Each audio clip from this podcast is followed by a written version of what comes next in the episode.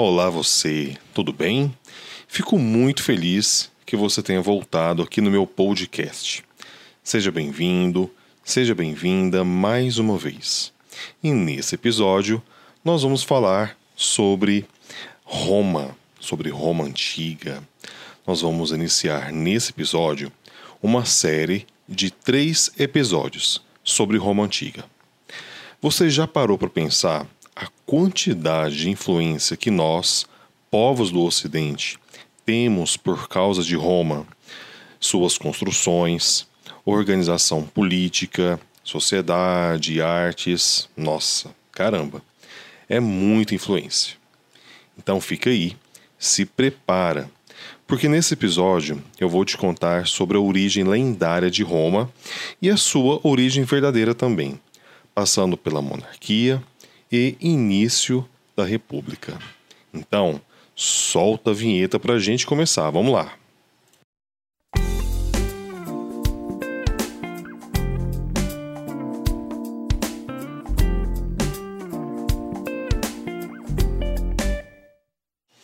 Roma foi a capital de um dos maiores impérios da história.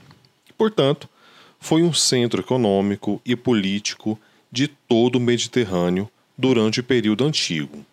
Roma é mais do que uma cidade ou uma capital, e sim um estado. Qual a sua localização? Roma fica no centro da Península Itálica, lá no meio da bota da Itália, um pouco à esquerda. O início de Roma, a partir do século VIII a.C., ocorreu com a vinda de povos latinos, os etruscos, cartagineses e gregos. Esses povos, por serem nômades, moravam em cabanas, formando pequenas aldeias produzidas com palha. Ou seja, olha só que interessante. Esse povoamento inicial, por meio de tribos, num modo de vida bastante simples e rudimentar, viria, com o passar do tempo, se transformar no imenso e poderoso império. Uma das características entre essas tribos, de origens diversas, era uma intensa atividade comercial. E, lógico, toda atividade comercial decorre não só a troca de produtos a partir das necessidades dos diversos grupos, mas também acontece uma troca cultural.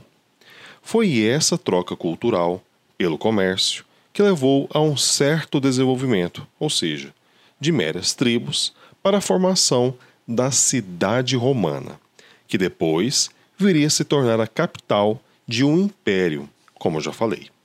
E aí começa a história de Roma. E essa história é dividida em três períodos principais. Você sabe quais são eles? Bom, se você ainda não sabe, eu vou te contar. O primeiro é a monarquia, como já te falei, de 753 a 509 a.C., né, o primeiro, primeiro deles, o primeiro período. O segundo, a república. E depois, em seguida, o império. Muitas pessoas acham que a história romana é formada somente pelo império, né, o Império Romano. Na verdade, não, pois o império significa o terceiro e último período. Essa alta concentração de poder na forma de um império é um dos motivos que vai levar Roma ao seu triste fim. Mas isso depois nós vamos ver melhor no último episódio dessa série. Você já deve ter ouvido falar sobre a lenda que conta a história da fundação de Roma. Certeza que sim. Essa lenda é famosa. Bom, segundo essa lenda, a cidade de Roma foi fundado pelos irmãos gêmeos Rômulo e Remo, em 753 a.C., ou seja, início da monarquia. Ambos eram filhos de Marte ou Ares, que era nada mais, nada menos do que o deus da guerra.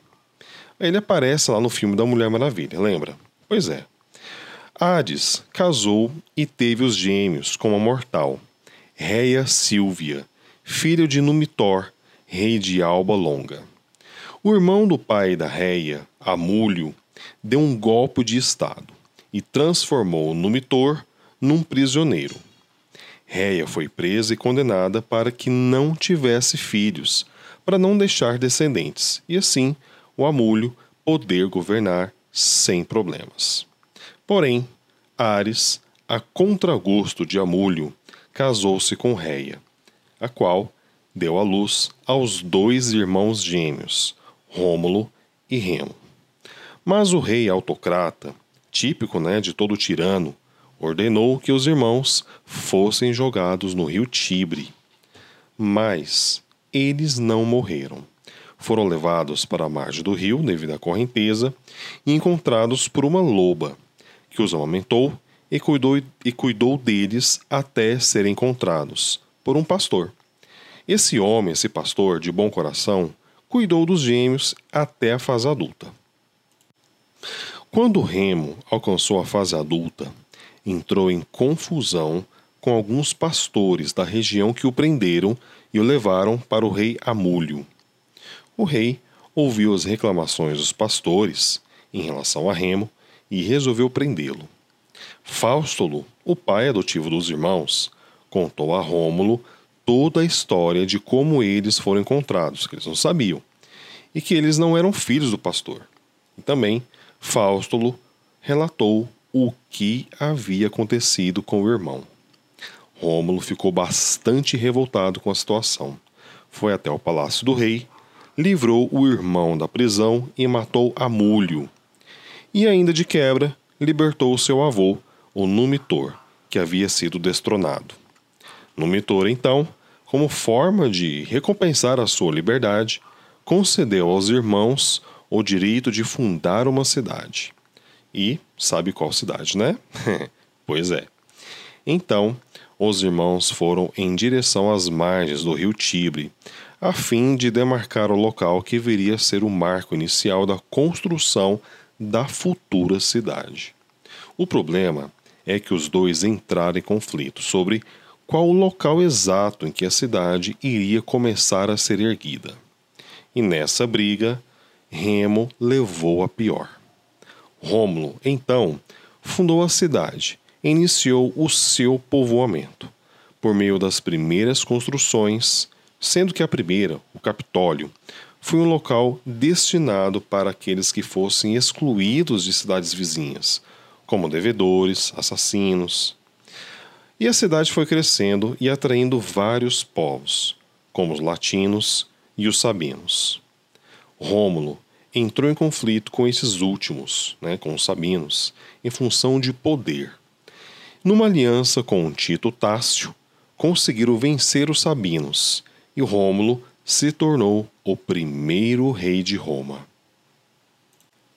Mas vem cá, será mesmo que Rômulo foi o primeiro rei de Roma? Será que essa história é verdadeira? Bem, a história é uma ciência e como toda ciência, ela precisa de evidências, e a arqueologia não consegue comprovar essa história. Sendo assim, estamos diante de um mito fundador ou mito de origem. Tudo indica que essa lenda foi construída para explicar a origem forte, guerreira do Império Romano, né? povos guerreiros, povos fortes e resistentes pois as evidências arqueológicas, na verdade, indicam que quem fundou a cidade de Roma foram os etruscos. E como eu falei lá no início, a origem de Roma se deu por meio não só da vinda dos etruscos, mas de povos de diversas etnias. A partir de 753 a.C., Roma inicia um intenso processo de urbanização com uma completa infraestrutura, como calçamento das vias públicas, sistema complexo de esgoto e construções voltadas para a defesa, chamadas fortificações. Com o crescimento da cidade, é importante analisarmos como era a sociedade desse período, para a gente entender melhor essa dinâmica social e o que viria a acontecer depois. Nesse sentido, a divisão social romana era posta da seguinte forma: no topo da pirâmide havia os patrícios. Estes eram os aristocráticos e comandavam tanto a política quanto o exército romano. Na segunda posição, logo em seguida abaixo dos patrícios, havia quem? Havia os plebeus, que não tinham direitos políticos, ou seja, não participavam das decisões políticas. Mas eles eram em maior número que os patrícios. Eram pobres, na maioria das vezes, pequenos comerciantes. E abaixo dos plebeus havia os clientes, formado por escravos libertos e estrangeiros, e também filhos bastardos, ou seja, filhos não reconhecidos, né? filhos que não tinham direitos à herança e tal. Que ofereciam né, aos clientes, eles ofereciam seus serviços aos patrícios, que os protegiam em troca. Então, os patrícios e clientes tinham uma relação de benefícios mútuos. Possuíam elos importantes ali naquela dinâmica social. E por último havia os escravos, maior número, formada por pequenos proprietários endividados que perderam suas terras porque não tinham condições de pagar as suas dívidas. Durante a monarquia, os líderes das famílias dos patrícios se reuniam e articulavam no Senado que ficava na incumbência de escolher o rei. Este era apresentado aos comícios, que eram grandes organizações populares que podiam aprovar ou não o rei. Os comícios eram verdadeiras assembleias do povo, que tinham a função legislativa e eleitoral, como nós vimos. A monarquia romana persistiu até o advento da República, sendo que neste período governaram sete reis, sendo que o último foi expulso de Roma no século VI a.C. O quinto rei de Roma foi Lúcio Tarquínio Prisco, que terminou o seu reinado e substituído por Sérvio Túlio. E o sétimo e último rei foi Tarquínio Soberbo, filho de Lúcio Tarquínio, casado com Túlio Menor, filha de Sérvio Túlio. Para subir ao trono Tarquínio Soberbo assassinou o seu antecessor com a ajuda da sua esposa. Por isso, Tarquínio já iniciou seu reinado bastante impopular, a despeito de inúmeras conquistas militares. Mas uma das suas atitudes mais contraditórias e que reverteu bastante negativamente para ele foi a redução da importância da autoridade do Senado. Então, Tarquínio governava dentro de um clima de medo constante. Ninguém tinha coragem de se opor a ele e contrapor as suas atitudes. Mas, em 509 a.C., o povo se uniu e se revoltou contra os governantes da linhagem etrusca. Ocorreu o destronamento de Tarquínio e a instauração da República Romana. Tarquínio e sua família foram exilados. Mas mesmo assim, ele retornou, ele tentou, pelo menos, né, recuperar o trono por meio de golpes, mas sem sucesso. E assim, ele foi expulso sumariamente, nunca mais podendo retornar à cidade romana. Então, esse foi o episódio sobre o surgimento de Roma e o período monárquico. Depois eu vou gravar para vocês novos episódios sobre a República e sobre o Império, e também sobre o fim de Roma e início do período medieval. Espero que você tenha gostado peço que você compartilhe esse episódio em meu podcast para aquele amigo que gosta de história ou para aquelas pessoas que você sabe que tem, tipo, sei lá, alguma dificuldade em aprender essa matéria. Compartilhando o podcast, você fortalece o projeto e eu aqui vou dando continuidade a ele, beleza? Ficamos combinados sim? Então é isso.